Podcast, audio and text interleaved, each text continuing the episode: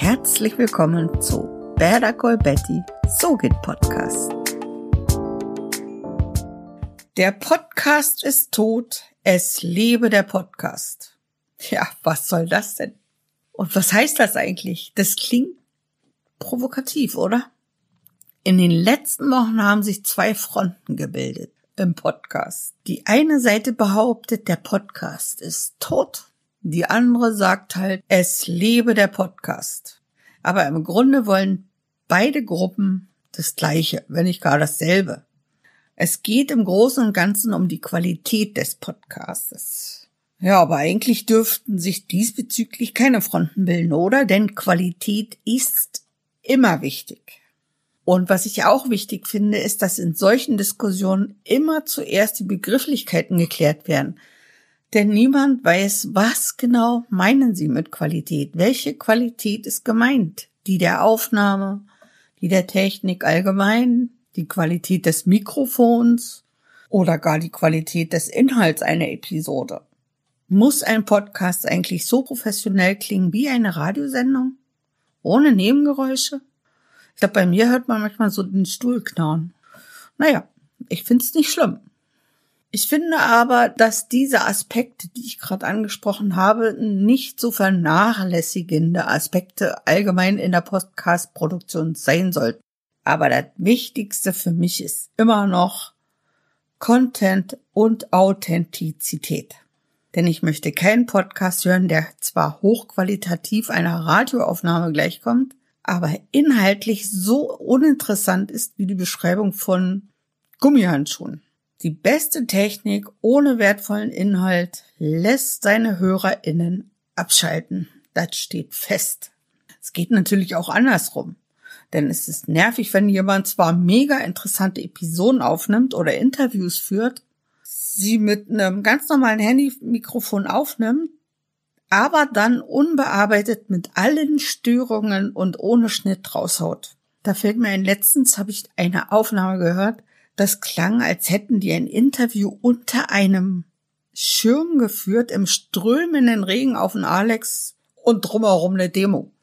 Also kannst du dir vorstellen, wie das klang. Man hat von dem Interview kaum etwas gehört, sondern mehr so die Nebengeräusche. War so fasziniert, dass ich da echt fassungslos drei Minuten durchgehalten habe. Aber egal, zurück. Warum sind eigentlich diese Fronten entstanden? Ich glaube, es liegt an den PodcasterInnen selbst.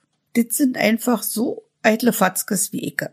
Ich drücke mich mal jetzt ein bisschen gewählter aus. Also einige PodcasterInnen sind von ihrer eigenen Arbeit so begeistert und vom Ergebnis so überzeugt, dass sich ihre Erwartungen an die Audioqualität mit jeder Episode steigt.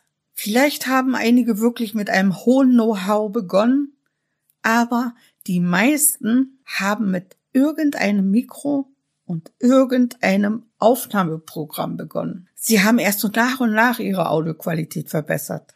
Und so ist es immer noch und das finde ich gut.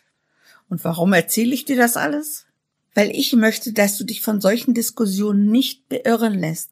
Ich möchte, dass du ganz selbstbewusst deine Strategie verfolgst, um dann endlich irgendwann deinen Podcast zu starten. Denn selbst die großen PodcasterInnen haben einmal angefangen. Sie haben zum ersten Mal nervös vor ihrem Mikrofon gestanden oder gesessen und hatten eine belegte Stimme. Sie haben die Aufnahme zigmal gestoppt und neu begonnen. Vielleicht haben sie ihre Aufnahme auch etliche Male verworfen oder den ganzen Podcast erstmal auf Eis gelegt. Aber dann kam der Moment, der alles veränderte.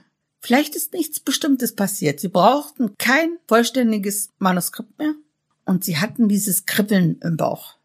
Zuerst als Lampenfieber, dann als Aufregung und schließlich einfach nur als Freude definiert. Und das kannst du auch erleben.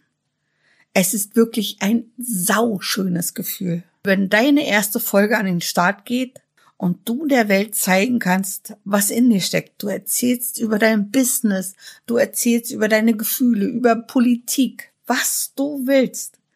Das Einzige, was diese Themen eint, ist dein Content. Genau das ist es, was Podcast so wunderbar macht. Es gibt zu einem Thema vielleicht schon viele, viele Podcasts, aber alle unterscheiden sich. Und wenn dein Podcast vielleicht auch ein gleiches Thema wie andere hat, so ist er doch durch dich einzigartig. Du erzählst vielleicht spannender, lustiger oder umfangreicher. Du gehst das Thema vielleicht von einer ganz anderen Seite an. Was deinen Podcast ausmacht, bist du. Authentizität lebe hoch. Was letztlich zählt, ist der Inhalt und deine Zielgruppe. Du musst keine professionelle Sprecherin und du musst auch kein professioneller Sprecher mit einem Tonstudio sein, um Hörerinnen zu begeistern.